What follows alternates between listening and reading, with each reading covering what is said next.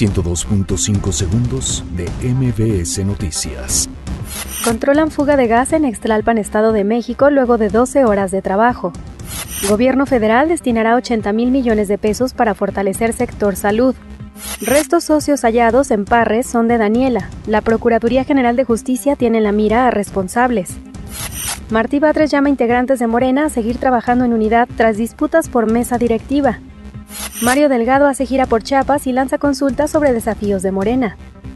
INE alerta que información falsa en redes sociales afecta a la democracia. La CEMAR llama a marinos navales a evitar corrupción e ilegalidad.